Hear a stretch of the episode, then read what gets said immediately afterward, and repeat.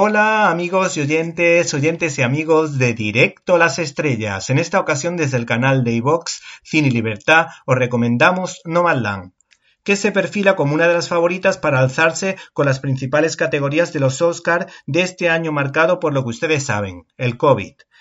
El Oscar a la mejor dirección y a la mejor película se lo van a dar según los expertos, entre los que humildemente me incluyo a esta cineasta, Chloe Zhao, por el hecho de ser mujer, no por tratarse del mejor trabajo de este año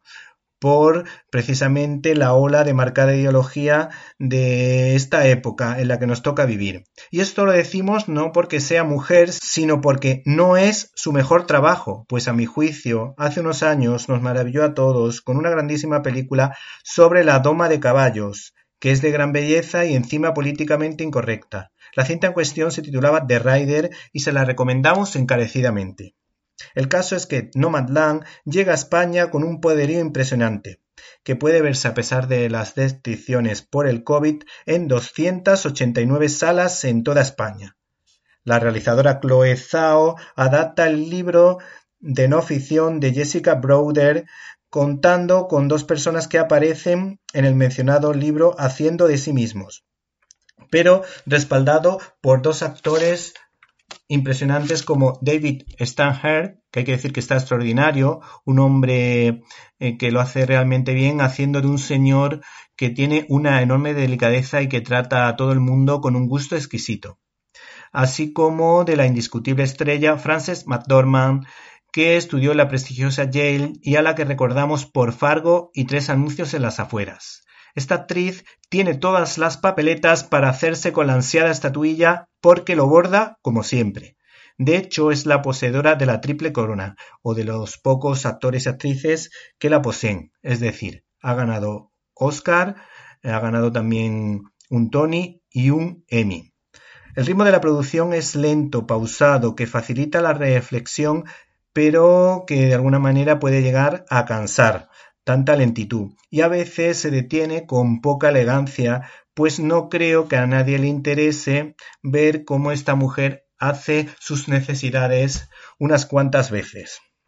En contraposición con lo negativo, esta película, Nomadland, se centra en contarnos el drama de los excluidos en la América profunda que sufrieron la crisis de 2008 pues las víctimas de todas las crisis suelen ser las clases más desfavorecidas de la sociedad por culpa en este caso del capitalismo feroz, que explota al trabajador o lo utiliza y cuando deja de interesarle, pues algunas veces lo deja a la estacada. No quiero decir con esto que yo defienda el comunismo, pues esa ideología política significa ruina económica y caos. Esta road movie de la realizadora Chloe Zhao bebe de las fuentes del cine religioso de corte católico de Terrence Malick, recreándose en un buen abanico de parajes desconocidos de los Estados Unidos, de una grandísima belleza. Hay escenas que sacan el lado bueno del ser humano,